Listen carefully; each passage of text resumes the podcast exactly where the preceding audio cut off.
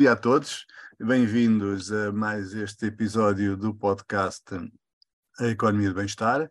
Uh, Deixem-me dar as boas-vindas uh, aos presentes. O Álvaro Cidrais, estás preparado para aprender alguma coisa sobre a importância da luz no teu bem-estar? Sempre, sempre. E aliás, acho que vamos conseguir fazer isso aqui com a Ana Cristina.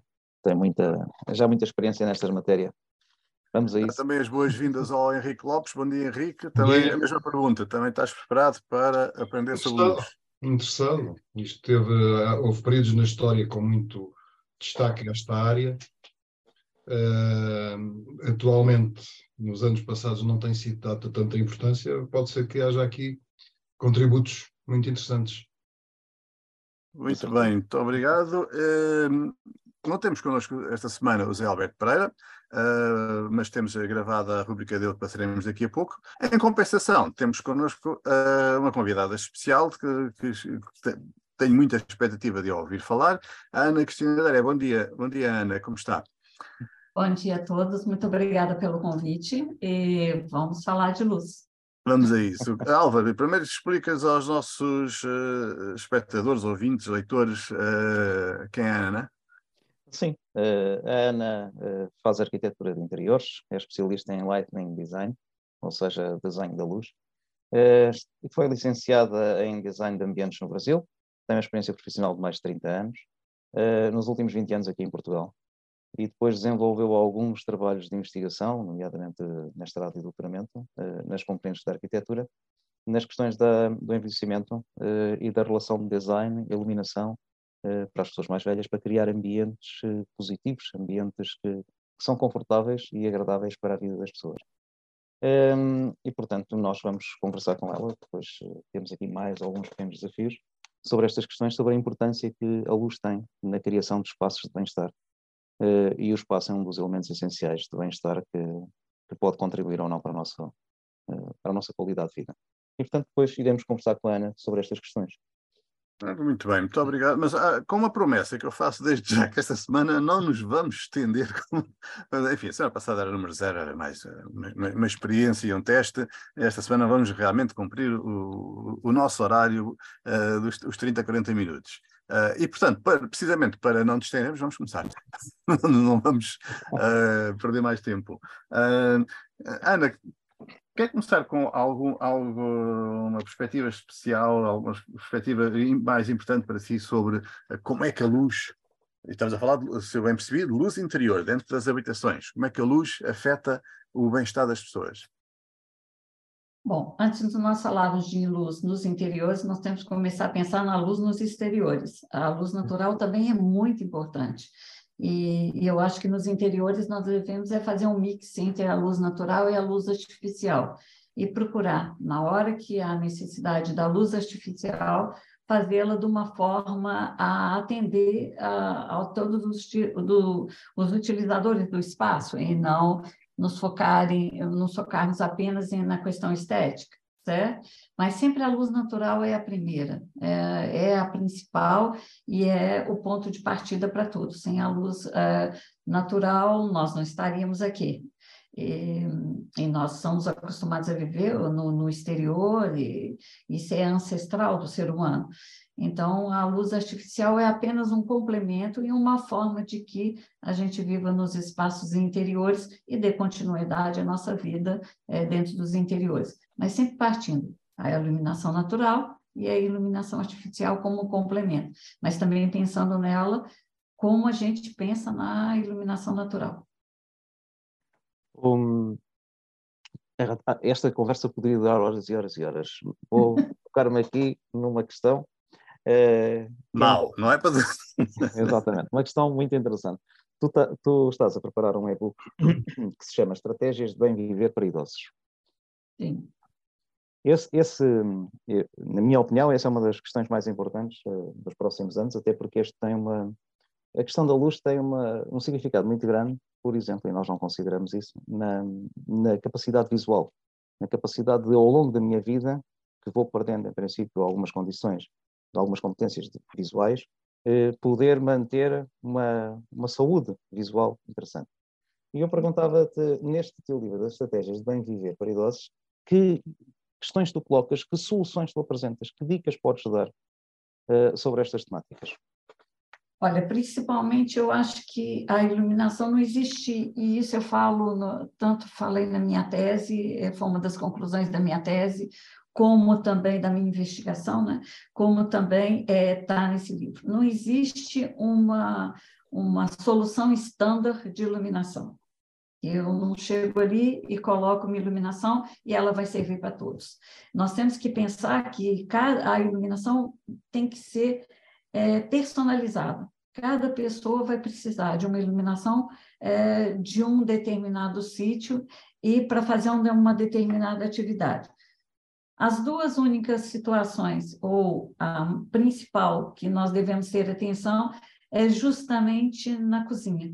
É, nós temos muito hábito de colocar só a iluminação de teto, iluminação natural, a iluminação no teto, a iluminação geral, e está tudo muito bem.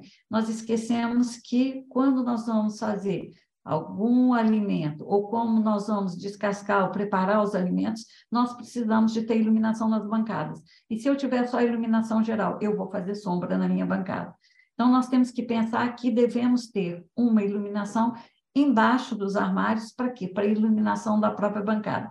Essa é uma dica principal. Hoje em dia já há uma preocupação disso, é, mas, mas nós temos que prestar atenção que nem todos os locais têm essa preocupação, certo? Outra coisa também é em relação à casa de banho. É, existe um estudo do, do, da Fundação Ricardo Jorge que diz que o maior número de acidentes é com as crianças e os mais idosos, na cozinha e na casa de banho. Também devemos prestar atenção na casa de banho, certo? Como é que nós vamos iluminar? O que que nós queremos iluminar? Prestar atenção na iluminação do, do espelho para os nossos rostos, porque senão os homens porque se barbeiam e precisam estar tá vendo é, como está aquele barbear e as mulheres independente da idade pela pela é, pela questão de, de manutenção, de passar um creme, de passar uma maquiagem, de passar um batom, e essa luz tem que ser justamente uma luz que nos dê essa possibilidade que nos ilumine o rosto inteiro, e não só uma iluminação que vai iluminar de um lado ou do outro, ou mesmo que vá fazer sombra. Então, eu acho que o principal é justamente esses dois pontos que é onde tem maior número de acidentes, e ter cuidado com essas duas, eh, esses dois ambientes da, da, da casa. E também as entradas. Eh, as nossas entradas são eh, muito mal, dos nossos edifícios são muito mal iluminadas, e, e, isso pode criar algum problema. Na hora que nós vamos, por exemplo, retirar uma chave de dentro da mala, é, nós não temos uma luz, e a luz está nas nossas costas, e a mala nós não estamos vendo, e, e a fechadura nós não estamos vendo, então tem um cuidado também em relação a isso. Ou seja, um cuidado com os detalhes, e essa é uma questão, é, uma questão crucial, porque das conversas que nós também já tivemos sobre este assunto, eh, ficaram presentes duas coisas. Uma é que algumas destas pequenas melhorias eh, são baratas, digamos assim, desde que sejam bem pensadas. São uhum. extremamente e, portanto, estão ao nível de qualquer pessoa eh, e melhoram muito a qualidade de vida dela. A segunda questão é, que eu nunca tinha pensado e que tu no outro dia revelavas, um, durante a noite, quando uma pessoa mais velha, e mesmo uma outra pessoa vai à casa de banho, o simples facto de ter pequenas uh, linhas de luz ou pequenos referenciais de luz pode fazer a diferença toda entre uh, na sua qualidade de vida e no seu bem-estar. E também evitar que, que haja, haja quedas. É, quando a gente é mais novo, levantamos, batamos a poeira e vamos, em, vamos seguindo em frente. Mas para o idoso já há um certo comprometimento. Ele pode chegar a não partir um osso, ou ter uma fratura, mas também é, mas pode ter uma luxação. E isso, para o idoso, é muito mais difícil de, quando nós vamos envelhecendo, a, a a nossa possibilidade de recuperação é muito mais lenta do que uma pessoa mais jovem. Então, nós temos que pensar nos corredores. É, e eu já vi situações, principalmente em lares, que simplesmente por uma questão de economia, é, se desliga as luzes do corredor. E os idosos têm problema, porque é, qualquer coisa que eles vão andando e, e, e, e assumirem como uma barreira, ou com um degrau, ou com é, alguma coisa, eles vão andar muito mais devagar e vão e podem ter correr risco de queda, isso sim. Isso tem a ver com outra questão que tu tens focado em várias conversas e nos trabalhos que tens feito, eh, que é a questão da autonomia da pessoa, um, que tu valorizas imenso como um dos elementos essenciais. E eu nunca tinha feito essa associação entre a luz e a autonomia, mas tu fazes, és capaz de fazer eh, aqui, partilhar connosco essa tua perspectiva. Olha, independentemente, de, é, é todo um processo, Álvaro, não existe uma coisa estanque. Eu não vou, com a luz, eu vou conseguir a autonomia das pessoas, não. É, é um processo é, um pouco de evolutivo e um processo até simples. Agora, se eu não tiver uma boa iluminação para eu, é, para que eu possa fazer as minhas tarefas, é, que nós estávamos falando nas AVDs, nas atividades da vida diária, é, de tomar um banho, de escovar um dente, de pentear um cabelo, de fazer uma cozinha, é, de um cozinhado, de preparar o meu pequeno almoço, se eu não tiver essas pequenas autonomias, é, eu também não vou ter autonomias para as coisas mais, hum, mais importantes, como é, pagar uma conta e, e, e tratar na internet. Então, tem todo um processo para isso. E essa autonomia eu só consigo se eu ver o, o, a pessoa que vai utilizar o espaço como um todo, certo? E ver também como esse espaço está configurado, qual é o layout desse espaço e que eu, o que eu preciso efetivamente é, de iluminar para que ele tenha autonomia certo? Eu não posso pensar apenas quando eu vou. Tem um casal que de idosos que vive há 40 e tantos anos, ou um casal que vive há 40 e tantos anos juntos, e chega à noite, ela gosta de fazer tricô e ele gosta de ver televisão. E eu tenho que pensar na iluminação para os dois. E isso é autonomia para os dois. Que isso também é um detalhe muito importante, porque eles vão sentir também é, que eles fazem parte de todo esse processo e fazem parte de todo esse espaço sei se eu consegui responder ao que. Ao que... Eh, sim, sim, e eu até. E tocaste noutra questão que eu acho muito importante e que depois o Henrique também poderá naturalmente dar um toque, eh, que é a questão da humanização. O que tu estás a dizer é, no fundo, fazer projetos específicos para as pessoas específicas, na sua condição real. E, essa, e essa gestão, eu, já aqui há dias conversámos também sobre isso, e eu fiquei muito sensibilizado e interessado nesta questão, que é, tu podes pensar a família, a vida em casa daquelas pessoas e projetar o seu bem-estar. É muito isso que tu fazes quando estás a fazer a análise de, da situação e o diagnóstico. E eu às vezes pergunto até que ponto é que nós não precisávamos desta cultura e de uma educação, neste sentido, com todas as pessoas. Uh, e, e pedia-te que perguntasses, que, que, me desses qual é a tua opinião sobre isso, sobre como é que nós podemos uh, aprender, educar as pessoas a saber cuidar do, seu bem-estar através da luz? Uma das, uma das coisas que nós temos que perder é, é o primeiro passo é perder as crenças limitantes, certo? É a primeira coisa. É, nós temos uma série de crenças que nós vamos é, a, acumulando durante a nossa vida e que isso nos causa alguma, alguma dificuldade de humanizar esses espaços. E uma delas chama-se a, a, a, cor da, da, da, da luz. Certo? É, se nós formos prestar atenção na, na luz do sol, ele começa num tom mais amarelado, depois ele fica muito branco e torna a voltar por um tom mais amarelado. É, e eu acho que nós devemos pensar isso a partir de casa e perder aquela crença de limitante que se eu tiver uma luz muito branca no espaço, eu vou ter mais luz, eu vou ver melhor. E não é. Eu não preciso disso. Eu posso ter uma tonalidade de cor que nós vamos chamar assim de neutra, vamos assim dizer, é, que é em torno aí dos 3 mil, 4 mil kelvins, e ter uma, uma, e ter uma boa visibilidade. Mas nós temos que iluminar as coisas certas e os locais certos com a atividade certa. Então, isso independe. É, eu não faço um projeto de, de, de iluminação, independente para o que seja, se é para uma residência ou se é até para. Agora tenho até um desafio que eu estou fazendo um salão de festas eu não me foco apenas na em utilizar luz branca, certo? Mas eu posso fazer um mix de luz mais amarela, que são as lâmpadas incandescentes, aquela mais amarelinha, é, e ter uma luz mais é, neutra, e fazer esse mix, mas iluminar a coisa certa. Certo? Então, isso, e isso cria o quê? Isso gera o quê? Gera uma autonomia por parte das pessoas, gera uma humanização também dos espaços, é, e gera, lógico, bem-estar e qualidade de vida, como é óbvio, porque nós vamos ter um conforto visual, nós não vamos ter luz que não vai nos encandear. Então, nós criamos um conforto, o conforto ambiental passa muito pela questão da luz. Não é só ter um sofá, não é só ter um sofá confortável, é, não é só ter uma lareira que aqueça o espaço, mas e a luz? Certo? E isso é o mais importante que eu acho. Além de do espaço estar bem distribuído, ter um bom layout, também de, de pensarmos em relação à luz. Como a luz vai nos ajudar a, a, a sermos mais autônomos e a termos um conforto visual e um, uma, boa, uma boa qualidade de vida, que é o principal aqui. Ana, e podemos falar em, em, diferentes tons, de diferentes cores de luz para diferentes espaços uh, da habitação em função do que se faz nesse espaço?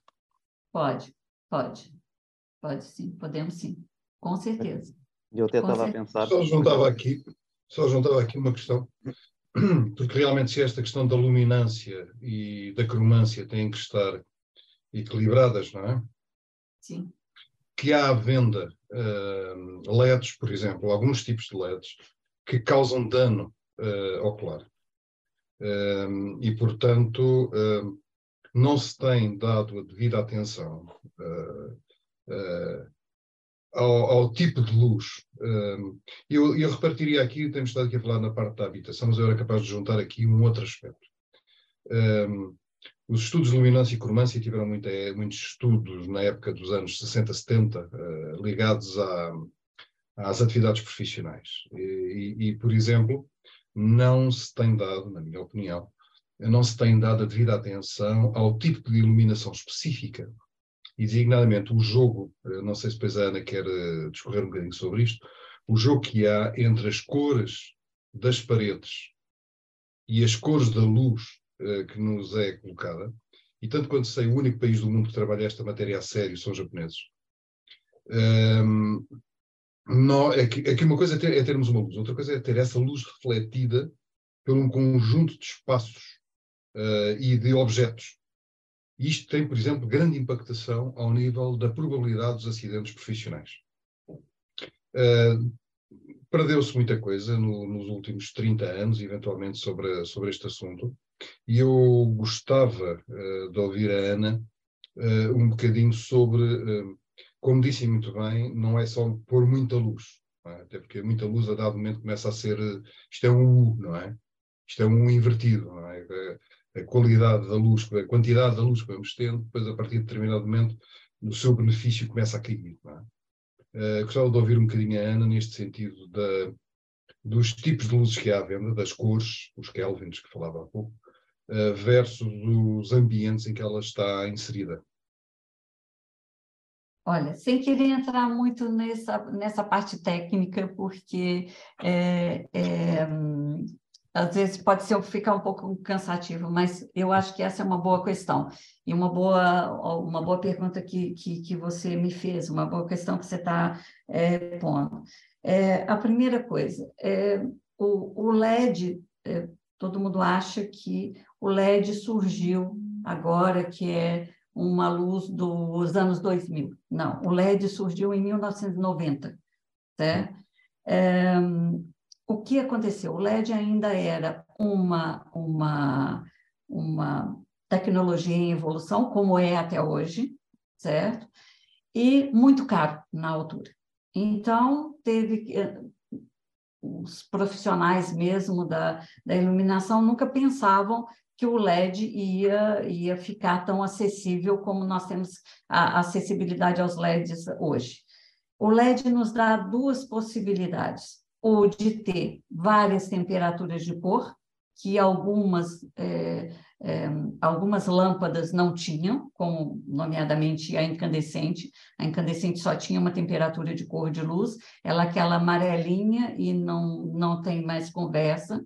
Como, como depois começaram a surgir algumas outras temperaturas, mas o LED veio, é, vamos dizer assim, é, ter um leque mais amplo.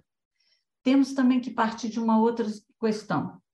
O LED foi desenvolvido, é, a tecnologia LED é para a lâmpada, é para o RGB, Red, Green and Blue. Só existem essas três em LED. Ah, mas como nós temos o LED branco? O LED branco é o LED azul, que leva um fósforo amarelo, e nós temos a luz branca. Então, esse, essa coisa de LED branco, LED branco não existe. O LED branco é, é produzido para nós termos LED branco. Então, quando se fala, ah, o pico de luz azul que nós temos, é porque o LED branco é um LED azul e vai receber um fósforo para se transformar em branco, certo?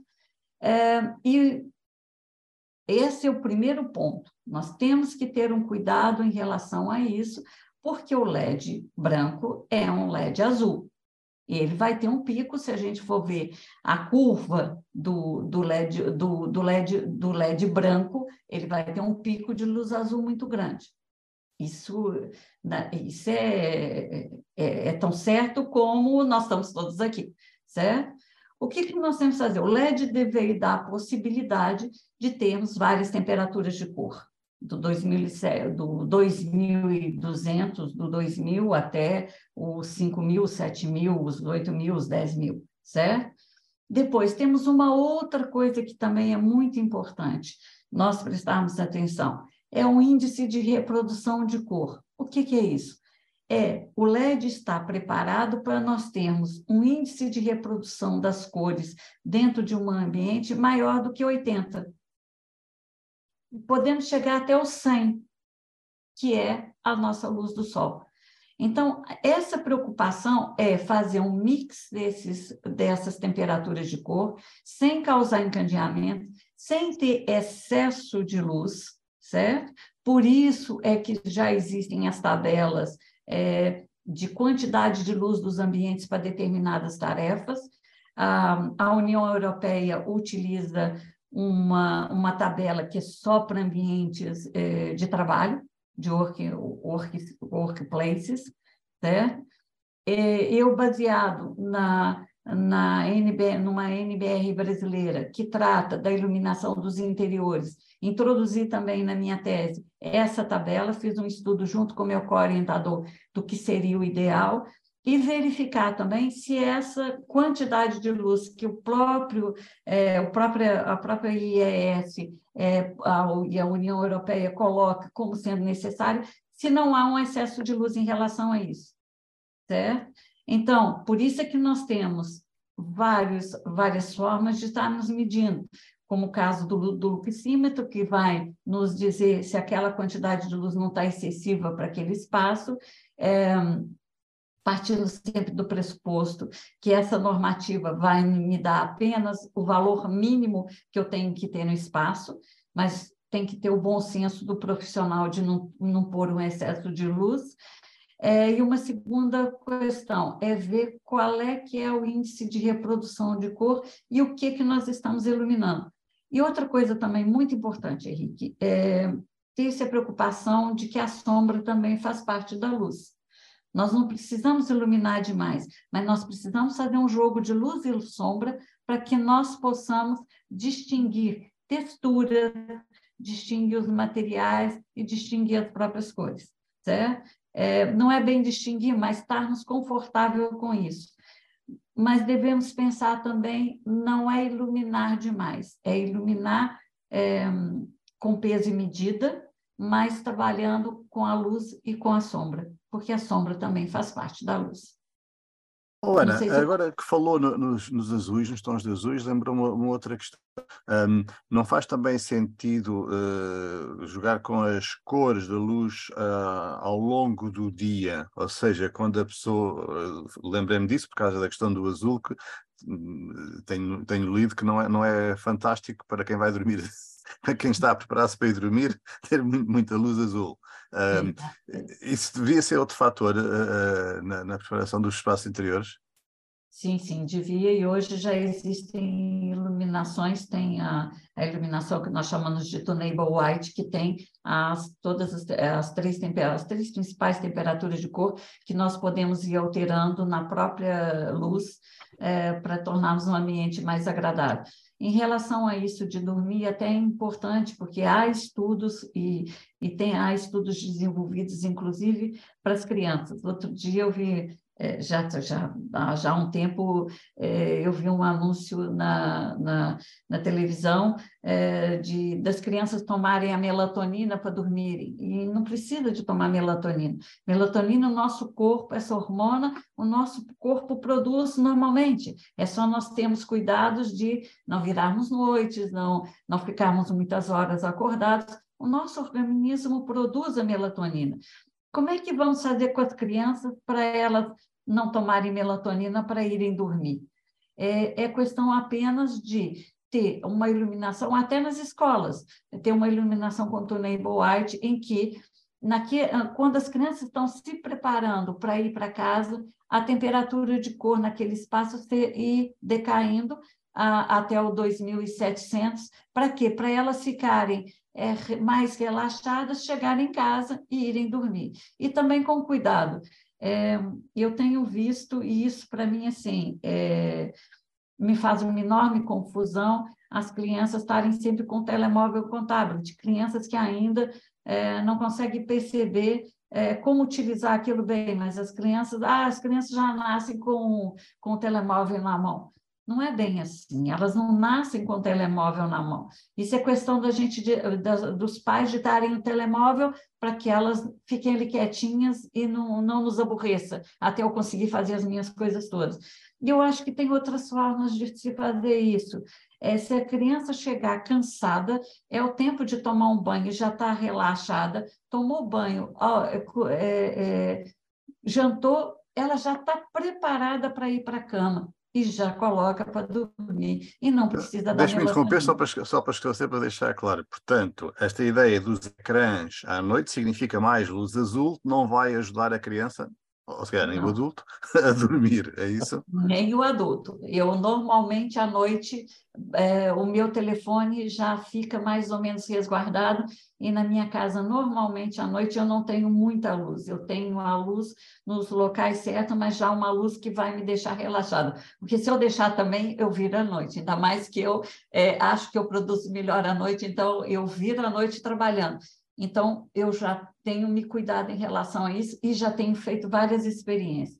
E já conheço é, clientes meus que, por exemplo, é, baniram inclusive o, tele, o telemóvel do quarto voltaram de novo com, com, com o, o, relógio, o relógio normal é, e baniram o telemóvel mesmo do quarto, porque acham que o, o, telemóvel no quarto ele já causa algum incômodo a nível de, do sono e, e, e por ser um, um, um eletrônico.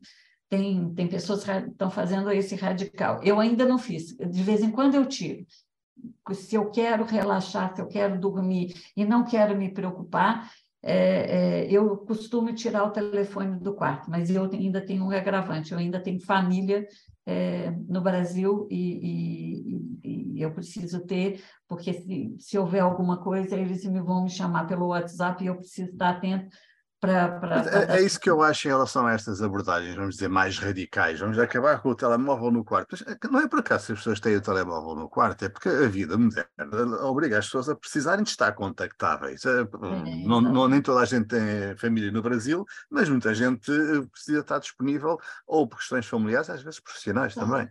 Uh, portanto, muitas vezes ouço, ouço essas ideias que me parecem românticas, mas pouco praticáveis. As pessoas precisam do, das facilidades que a tecnologia lhes dá. É por isso que as usam, não, não é, é só para jogar, digamos assim. Não, não, não utilizavam, mas é, eu, eu tenho, mas eu tenho o meu, eu ponho, mas é que bem, mas o meu é uma questão é, é pessoal, não é nem profissional, mas, por exemplo, eu sei de casos de médicos e de enfermeiros que têm por questões profissionais, porque de, vão ser chamados e, e, precisam estar contactáveis, né? É, se bem que muitas vezes eu não sei como é que se fazia quando tinha só o telefone fixo e, e ele estava contactável na mesa. Né? Ninguém tinha o telefone fixo no quarto, pois não? Acho eu. Olha, tem algumas pessoas que tinham, tinha alguns médicos que tinham o telefone no, no, no quarto justamente por causa disso, para no caso de serem chamados. Mas eu acho que, que eu acho que a tecnologia está aí para nos auxiliar, mas nós temos que ser também QB, certo? Eu acho que tem que ter cabeça, tronco e membros para nós estarmos é, utilizando essa tecnologia. E a luz, mais do que tudo, a luz tem que ser, ser vista é, dos parâmetros não só é, de, de não causar encadeamento da temperatura de cor, não tem luz a mais nem luz a menos. Eu já fui em determinado um, um restaurante que eu tive dificuldade de ler o cardápio porque a luz estava a menos, certo? E, e eu tive que ligar a lanterna no meu telemóvel e me senti bastante desconfortável com isso, certo? Então, eu acho que tudo é uma questão de, de peso e de medida, certo? Há, países em que está muito adiantado essa questão da iluminação, esse cuidado com a iluminação, é, mas há países que não, que ainda não há uma preocupação em relação a isso, certo? É, ainda é considerado quase um, um, um, um trabalho de luxo. Ah, eu coloco qualquer lâmpada e para mim está tudo bem mas as coisas não são assim. É, eu Tenho um bocado que... a ideia que nós, em Portugal, das preocupações que temos derivam geralmente das normas europeias. E as normas europeias, por aquilo que me está a dizer, ainda não, são muito, não estão muito preocupadas ou não versam muito a questão da iluminação. Não, da iluminação em espaços de trabalho, que, que é aquilo que o Henrique referiu, sim. Nos hum. espaços de trabalho, sim. A, a, norma europeia é muito precisa e ela não trata apenas do espaço de trabalho, ela trata de fábricas, é, de clínicas, de, de escolas. A nossa norma europeia, a nossa norma europeia ainda não tem uh, as cromâncias definidas como, estava a dizer, por exemplo, o caso do Japão que tinha, em que cada profissão tem uma cor ambiente própria e que isso reflete, por exemplo, no preço dos seguros.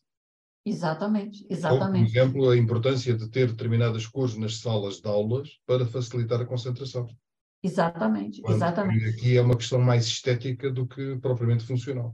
Há bocado estava a ouvir a Ana falar sobre a iluminação nas escolas e estava mesmo a imaginar a escola do meu filho mais novo a baixar a, a temperatura da, da, da, luz ao fim do dia.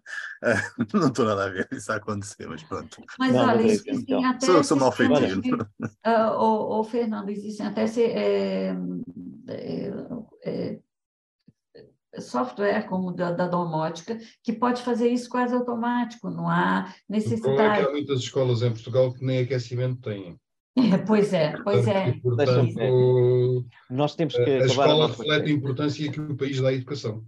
É, é muito pequena. Completamente. E é muito pequena. Portugal e Espanha, com exceção da Catalunha, somos os países da Europa Ocidental onde nos últimos 250 anos se deu menos importância à educação.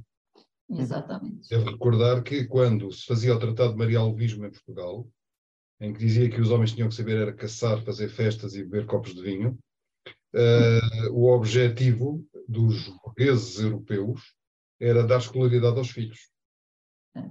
E essa é a diferença que ficou até hoje. Daí que é, temos os, os dirigentes menos cultos da Europa. Gente, é, podíamos vamos... extrapolar isso também para os professores, é. e, mas não vamos fazer isso. Não, vamos, temos de até porque não nos podemos estender muito. Uh, antes de nada, queria, queria dizer, Alva, dá-me licença só para dizer isto. Eu queria dizer que vamos deixar nas notas uh, do programa uh, um link para este livro que a Ana publicou uh, com os resultados da, da, sua tese de doutoramento, que tem, tem versa estes aspectos que ela, que ela referiu-se, uh, que me parecem muito interessantes. Uh, mas que, para além disso, uh, e, e, esta é a minha dica para acabarmos a seguir, para além disso, a Ana está a preparar um novo livro. Quer-nos uh, que está fase, na fase final de, de, de pré-publicação, digamos assim. Quer-nos É. dar uma, uma- umas dicas do que é que vai ser esse livro? Esse livro vai ser um, um, um compilar da minha, ah, o livro que eu, que eu lancei pela editora da Universidade de Lusíada, é, é especificamente da minha, a minha tese de, de, de mestrado, certo? Que eu fiz na Universidade do Lusíada com enfoque no design inclusivo. É, esse livro vem é, desses estudos, porque eu fui desenvolvendo também alguns projetos ah, eh, de iluminação de, de lares de idosos, eh, em que eu fui aplicando um pouco dessa, eh, da minha investigação do doutorado. Esse livro vai ser o quê? Vai ser um mix de, de, da, da minha tese de mestrado, da minha dissertação de mestrado e da minha tese de doutoramento. Então, eu procurei fazer um livro mais leve e um livro que desse mais dicas, eh, mais eh, que fosse um livro acessível a todos. Eu não queria só na área acadêmica para investigação, mas um livro que fosse, eh, fosse acessível a todos, certo? Então, é um livro até que eu faço algumas provocações, o próprio título dos capítulos, o, o Álvaro já viu a, a, o RAF do, do livro, o próprio título dos capítulos é uma provocação eh, em relação a- ao que está ao, ao que eu vou falar naquele capítulo. Mas é mais um, um livro para ser acessível, é um e-book ser- não vai, não vou dizer que não vai em algum ponto eh, ser impresso. Por enquanto ele vai ser lançado como e-book, mas um livro que seja uma ah, quase é um manual de boas práticas mesmo que nós podemos ter nos espaços, eh, não só para quem já tem mais de 70 anos, mas até antes disso, porque eu acho que é, pensar nos espaços de uma forma global é, não é pensar só para os idosos, mas pensar para toda a vida. É casa para toda a vida. Tá? Deixa-me só dar uma dica em relação a isto, até porque eu já tive a oportunidade de, de ver um bocadinho o livro. A sensação que eu tenho é que vai ser um daqueles instrumentos muito bons para nós aprendermos um pouco as bases essenciais e termos ali uma sensibilização para esta questão da gestão da luz como componente da gestão da vida e do bem-estar. E, e com dicas muito práticas, estratégias eh, interessantes e com exemplos concretos. E, portanto, tem, eh, pode ser extremamente interessante para fazer aquilo que o Henrique há pouco estava a dizer, que é ajudar, dar contributos para uma educação eh, com um determinado sentido, uma educação para o bem-estar, com as preocupações também de educação para a saúde e por aí fora. Isso parece muito bom, dicas eh, para melhorar o bem-estar das pessoas, para melhorar a qualidade de vida das pessoas, eh, é precisamente aquilo que, que- para isso que fizemos este, este podcast. Ah, eu ia convidar a Ana a ficar connosco, porque, até porque, entretanto, pode alguém colocar alguma pergunta ah, no, no- no Facebook e deixava esse convite. Ah, e en- enquanto isso não acontece, eu prosseguia com a, a rúbrica do Zé Alberto Pereira, que hoje, como disse, não pode estar connosco, mas está connosco em espírito e em vídeo. Eu ia, desde já, partilhar convosco a rúbrica dele. Ok, então muito bom dia. O meu nome é José Alberto Pereira ah, e vou-vos falar um pouco sobre a luz na habitação. Não é a minha praia, de qualquer maneira, a ideia aqui assim é fazer uma abordagem um bocadinho fora, fora da caixa sobre este, sobre este efeito. E começamos um pouco de trás para a frente. Um dos efeitos que nós temos e que resulta do conflito, do conflito ucraniano sobre a Europa é, objetivamente, o aumento exponencial quase dos custos de, de, de energia. Uh, estes efeitos caiu-nos ao colo com uma forte incidência ao nível da fatura de energia, sobretudo da eletricidade, também dos combustíveis fósseis, mas vamos falar da eletricidade, e afetou os agregados familiares sob duas formas. Primeiro, através da energia que consomem domesticamente, e em segundo, através do aumento do preço dos bens e serviços que consomem, devido ao aumento de, de, dos custos com energia na produção desses bens, desses bens e serviços. Uh, podíamos falar alguma coisa a este nível, nomeadamente dizendo que uh, devia haver alguma relação nestes custos, mas os mercados continuam a funcionar de forma livre, portanto, quanto a isso, isto é um dado que podemos considerar como uma constante. O custo da energia elétrica refletiu-se rapidamente nos orçamentos familiares e conduziu à única solução que a curto prazo se tornou eficaz, a poupança. E por este motivo, nos mercados imobiliários, a procura de casas com luz natural abundante voltou à ordem do dia, não apenas como medida potenciadora de bem-estar, mas sobretudo como medida indutora de poupança. Num país como Portugal, a luz natural é um recurso abundante e barato, que resulta, por exemplo, no fato de 80% da energia consumida no nosso país em 2022 ter tido como origem fontes renováveis. Por outro lado, a procura de luz natural é um objetivo que tem guiado as sociedades ao longo dos tempos, uh, estudada e implementada por diversas uh, civilizações. Largas janelas, portadas, terraços, claraboias, alpendres, tetos de vidros são visíveis em todas as sociedades e arquiteturas e a luz natural tem um papel determinante no bem-estar dessas pessoas. Especificamente no caso da China, o Feng Shui é uma antiga prática chinesa que harmoniza as energias individuais com o ambiente que as rodeia e tem na luz natural um dos seus elementos básicos, aplicando-a na orientação de edifícios e estruturas que eles denominam espiritualmente significativas, como habitações, túmulos, mosteiros, palácios e outros. A pouco e pouco, a construção massiva que resultou na invasão das cidades pós-revolução industrial tem vindo a dar lugar a novos modelos habitacionais cada vez mais user-friendly, eco-friendly, descontraídos e, sobretudo, inteligentes, recorrendo à tecnologia e à transformação digital que vai estando também ela em grande evolução. Domótica, situações equivalentes. Estes são um bocado os conceitos, ou os pilares subjacentes ao conceito de smart cities, cada vez mais em voga um pouco por todo o mundo. Isto também tem um bocado a ver com aquilo que é a mentalidade das pessoas hoje em dia, que preferem cada vez mais um estilo de vida que preserve as condições naturais do planeta e que use essas condições naturais sem as danificar. E pronto, isto era mais ou menos aquilo que eu tinha para dizer, para dizer hoje. Desejo a todos um bom fim de semana e até à próxima semana. Portanto, o, o Zé Pereira vem-nos falar de, do Feng Shui e de, de, do papel da iluminação. Uh, Henrique, sei que não vais falar de Feng, Feng Shui, mas uh, tens, tens, um anúncio interessante para fazer. Queres começar? Uh, talvez possas pôr no ar o, o, o link do site, dar notícia de Espera aí. Sim, sim, continua que eu vou procurar. Dar notícia de que no, no, no, início agora do próximo mês de março, uh, no Egito, em Alexandria, dias uh, 7, 8 e 9, vai decorrer o Fórum Mundial das Aprendizagens. Pela primeira vez vai ser feito uh, dedica, com dedicação à educação para a saúde.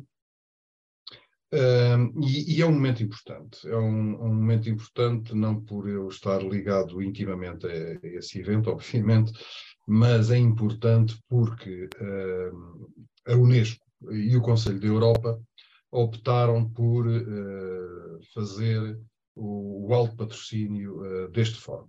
Isto significa que dois grandes órgãos uh, internacionais, como são a Unesco e, uh, e, o Conselho da Europa, quiseram projetar a importância da educação para a saúde uh, de uma forma nova, e isto vem muito na linha do que, uma vez poderemos fazer um programa sobre isso, em setembro passado, o Tedros Quebrésios, o diretor-geral da, da OMS, veio apelar ao novo paradigma, e nesse novo paradigma que é necessário para o mundo, uh, paradigma da educação, já se entende, uh, é necessário substituir o curativo pelo preventivo.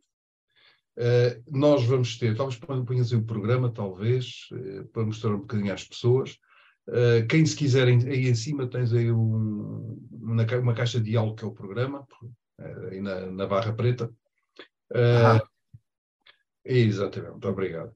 Um, e mostrar um bocadinho o, o, que é que se vai passar. Portanto, vai haver um endorsement internacional uh, de grandes organizações, como estava a dizer, não só ao patrocínio, digamos, da, da Unesco e do Conselho da Europa, mas depois também de outras grandes, um, de outras grandes internacionalizações. Temos aqui o, a diretora de Educação do Conselho da Europa, temos o, um, um dos diretores de topo da OMS, o Tim Nguyen, o coordenador da preparação pandémica, temos o David Achuarina, uh, que é o coordenador da Unesco para a Educação ao longo da vida.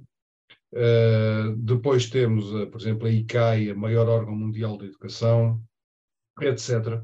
grandes organizações internacionais que vão falar exatamente como endorsers do, desta, desta necessidade de mudança de paradigma e passarmos do curativo ao, ao, ao preventivo. No dia 8, Dia Internacional da Mulher, vão existir seis workshops dedicados a seis temas fortes eh, da problemática hoje em dia. O problema da saúde da mulher e das raparigas, que é algo que tem estado muito abandonado, uh, ou pelo menos não suficientemente trabalhado, uh, em que uh, é essencial discutir as especificidades que há na abordagem da formação da saúde para as mulheres e raparigas, onde há muita coisa a ser discutida, desde a saúde reprodutiva, à saúde, uma coisa que se começa agora a discutir muito, que é a chamada pobreza menstrual, um, aos problemas das doenças sexualmente transmissíveis, o problema da, da, de, pelo papel que a mulher assume na, na, saúde da família, o papel de mãe, o papel de cuidadora, etc. O ateliê número um, se puder expor, dedicado a uma outra grande problemática da atualidade, que é o problema da saúde dos, dos migrantes e refugiados. Nós, neste momento, no mundo, temos uh, dezenas de milhões de migrantes e de refugiados, temos o maior número de sempre. É um fenómeno que só está a começar e, em breve, nas próximas décadas, uh, os migrantes climáticos, os migrantes económicos, os refugiados de guerra serão muito, seguramente mais de 100 milhões. E, portanto, é necessário começar a refletir fortemente, quer para as respostas no imediato, quer para aquilo que se avizinha, vai ser um tsunami de, de, de situações no, no, nas próximas duas, três décadas e um terceiro ateliê, o 3, e os três são de manhã, são paralelos, uh, dedicado ao problema da doença crónica, que, verdadeir, uh, que verdadeiramente ninguém tem trabalhado de uma forma sistemática. Durante a tarde haverá três outros ateliês para as zonas que não são normalmente abordadas, porque, a verdade se diga, a medicina, a enfermagem, a farmácia são ciências que estudam os ocidentais e dos ocidentalizados, que são 15 a 20% da humanidade e pouco é estudado os restantes 80%. Há, portanto, eh, mas são, são sítios onde se fazem trabalhos fantásticos e onde nós próprios ocidentais temos muito a aprender. E, portanto, haverá um uh, workshop sobre a problemática da educação para a saúde em África, outro para a América Latina e outro para a Ásia. No total, teremos 59 palestrantes uh, e, uh, digamos, há depois uma no último dia, uma, uma sessão institucional na, na própria Biblioteca de Alexandria, onde será lida a declaração que vai sair desta, deste Fórum Mundial. E, portanto, o grande objetivo é chegarmos ao final com uma declaração internacional onde se afirme a importância da educação para a saúde a uma escala uh, mundial, que, por sua vez, estas organizações se comprometem a reproduzir uh, nos seus trabalhos. Deixa-me perguntar uma coisa, por favor. Uh, um, eh, o site passou, sem eu querer, de inglês para francês e para, e para inglês e para francês. Um, isto pode ser relevante para quem queira uh, assistir. Qual é a língua uh, em que isto vai acontecer? ele vai decorrer nas duas línguas, mas tem tradução para, conforme, ou seja, os, os palestrantes vão falar ou em francês ou em inglês, mas tem tradução para já garantida mútua, não é? De francês e inglês, uh, para arábico, uh, dado que isto se passa num país árabe, não é? Embora aí não será, diga, será mais um consumo local e para outros países árabes, e para chinês, uh, que na medida em que isto tem um, esperamos que tenha um, um, forte impacto na China. E, portanto, calculo que o arábico e o chinês não sejam as línguas da, da nossa prioridade de conhecimentos, não é? Mas uh, há francês e inglês. Devo também dizer que uh, há 500 vagas gratuitas para uh, inscrição online. Claro que o, o, presencial é pago, como todas as conferências, Pois Mas... eu ia perguntar, é preciso, ir ao, é preciso ir ao Egito para assistir ou não, não, não, participação online? Não, não. Um, um, dos objetivos, uma das inovações que este é o sétimo Fórum Mundial, uma das inovações que este fórum tem em relação aos anteriores, que eram presenciais e eram muito pesados em termos de deslocação, é o objetivo de tentarmos reduzir em 90% a pegada ecológica. E, portanto, uma das formas de redução da pegada ecológica foi fazer o máximo possível de, um, de, de, de participação uh, digital. Uh, a tradição era irem pessoas de toda a parte do mundo assistir uh, ao, ao, fórum. Neste momento, a nossa aposta, na medida do possível, para além dos palestrantes, é evidente que têm que se deslocar, uh, e mesmo assim os endorsers não, já vão fazer por, já vão fazer por digital também. Uh, além dos, dos, egípcios e de mais algumas pessoas que estão a fazer doutoramentos nesta área, que querem estar presentes até para networking, e dos palestrantes, a tentativa é de que não tenhamos mais do que 100 pessoas a fazer viagens ao Egito para participar no fórum e uh, tudo mais possa ser feito por, por via digital. E, portanto, as pessoas podem se inscrever, podem participar na totalidade do evento, podem participar só em ateliês, por exemplo, que sejam do seu agrado. Uh, o terceiro dia não está garantido que haja uma, uma, uma transmissão total, na medida em que há restrições da. Uh, a Biblioteca de Alexandria é um órgão de Estado no Egito e depende diretamente da presidência. E, portanto, a emissão a partir de lá, uh, o mais certo é não estar, não, não, não, acontecer, mas pelo menos a parte, digamos, do, do, do, do, primeiro e do segundo dia, essas sim estão completamente garantidas. Sim, a transmissão online não inclui a excursão e o jantar, pois não? Não, isso é uma opção, mas que curiosamente, curiosamente fruto, uh, fruto desta redução uh, que houve da pegada ecológica, uh, na realidade vai-se fazer com um extraordinariamente pequeno de pessoas. Um, e eu, para dar o exemplo, não vou participar, por exemplo. ok, muito obrigado. Henrique, não sei se há mais uma coisa que queres acrescentar sobre isto? Uh, não, as pessoas podem ir ao site, inscrevem-se, podem se inscrever gratuitamente, recebem um link de acesso e esse link dar-lhe-á acessibilidade a todas as, uh, as comunicações dos, do primeiro e segundo dia, veremos do terceiro, embora a expectativa seja de que não, uh, de que não ocorrerá. Ok. São por via digital. Ok, muito bem, muito obrigado, Henrique. Haverá depois em gravação. Hum, ah, ok, isso também é relevante. As pessoas podem depois uh, ver a gravação do que não tiverem a oportunidade de assistir uh, em direto. Sim, sim, sim, sim. Vai estar no okay. Facebook. Também, é, vai, estar, relevante, sem dúvida. vai estar no LinkedIn uh, e no YouTube. Ok, antes de acabarmos, porque está na hora, uh, queria perguntar então ao Álvaro, o que é que aprendeste hoje para melhorar a tua vida? Epá, é, interessante. É, é uma coisa que vale a pena nós eh, esclarecermos sempre. Aprender é um, é um processo, é um processo que ocorre dentro de nós, por uh, junção uh, de novas experiências e de construções em função dessas novas experiências. Uh, e eu gosto muito de referir que aprender é uma coisa que o Edgar Morin tem falado constantemente e o paradigma, que há pouco o, o, o Henrique estava a falar, a mudança de paradigma, é, e que também o José Pereira, na, na prática, acabou por trazer para aqui, é, é, um, é, uma jornada, uma jornada de transformação, uma jornada de aprendizagem. É, e que claramente, naquilo que tivemos aqui a ver hoje, luz e energia estão intimamente ligados, estão intimamente ligados e têm que ser também pensados numa lógica de poupança e de economia, Portanto, tudo isto está intimamente ligado.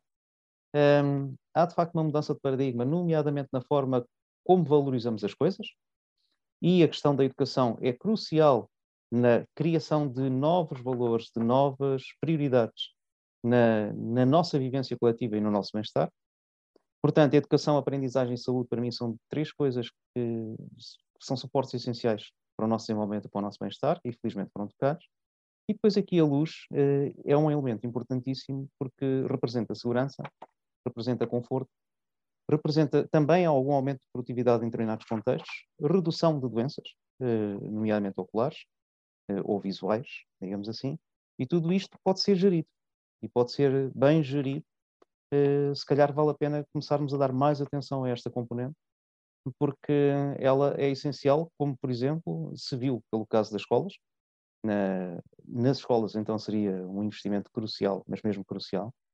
E, e, depois também, eh, no final do ciclo de vida, nas RPIs, ou quando nós estamos um pouco mais velhos e temos algumas dificuldades, mas mantemos em casa, como tudo isto pode e deve ser gerido e pode gerar tranquilidade, harmonia, eh, evitar problemas de vários tipos eh, e aumentar muito a qualidade de vida ao longo da vida.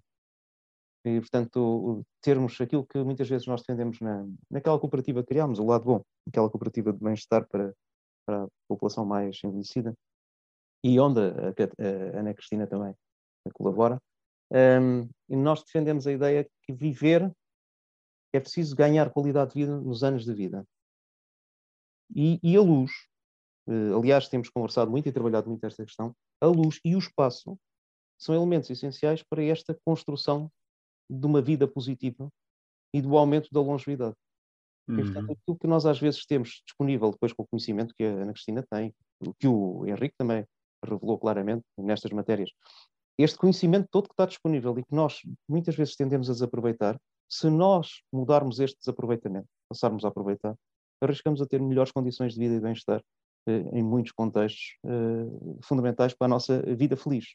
E acrescento eu, acrescento eu só para te calar, que temos que acabar, acrescento eu, com, com um, com, com, repetindo o que já disseste tanto, com um investimento com pouco, pouco significativos. É, muita, muitas vezes são a parte menos importante do, do, do investimento uh, numa, numa, numa, habitação. São seguramente uma parte muito pequena de, de tudo aquilo que a sociedade gasta uh, atualmente na, na, economia de bem-estar uh, e que podem ter realmente um, um, efeito muito palpável, muito significativo na, na qualidade de vida das pessoas.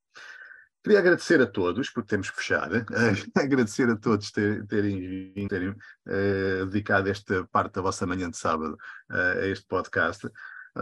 agradecer ao Álvaro, ao Henrique e à Ana, obviamente. Agradecer também a participação em diferido do, do Zé Alberto Pereira. Queria agradecer a, a assistência técnica fundamental da Criosoft, agradecer ao, ao Hugo pela, pelo tema musical que não ouvimos do início uh, e agradecer a quem assiste. Uh, voltem sempre, para a semana estamos de volta com outro tema e como diriam os Monty Python, uh, algo completamente diferente. vamos, portanto, falar... De... daqui a algumas semanas.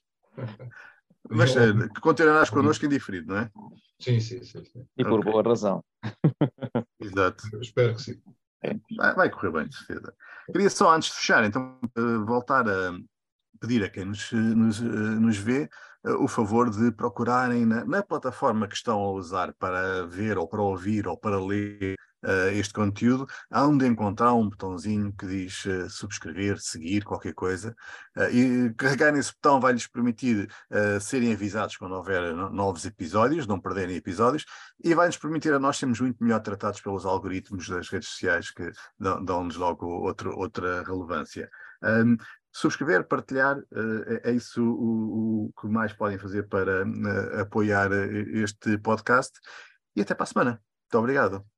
E mais uma vez, Acho obrigado, Cristina. Ana Daré, obrigadíssimo pelo teu contributo. Obrigada. Eu, Muito Henrique, fiquei extremamente interessado. Isso é muito interessante a gente falar nesse, é, nessa abordagem que você fez, dessa nova preocupação em relação a não ter uma, uma medicina curativa, mas uma medicina preventiva. E, e, isso é realmente o que eu, que eu sempre penso que é o melhor. É preferível a gente prevenir do que depois está tendo que, que tratar. E a minha irmã é enfermeira e, e ela, quer dizer, continuou com a base da enfermagem, mas hoje está trabalhando com a medicina tradicional chinesa, justamente porque ela começou a entrar em atrito é, em atrito, não, em divergência com, com os hospitais que ela trabalhava, ela dizia sempre que a medicina a, a, tem que ser uma medicina preventiva e não curativa, não é na hora que está com a doença, porque com a doença é muito mais difícil de termos um bom resultado do que se prevenirmos é, até chegarmos lá. Eu acho é mais fácil não partir a perna do que curar a perna partida, é isso que está a dizer. Exatamente. exatamente. Eu só substituí ao termo medicina por saúde, porque a saúde a gente às vezes esquece mas é. são 800 profissões. Exatamente.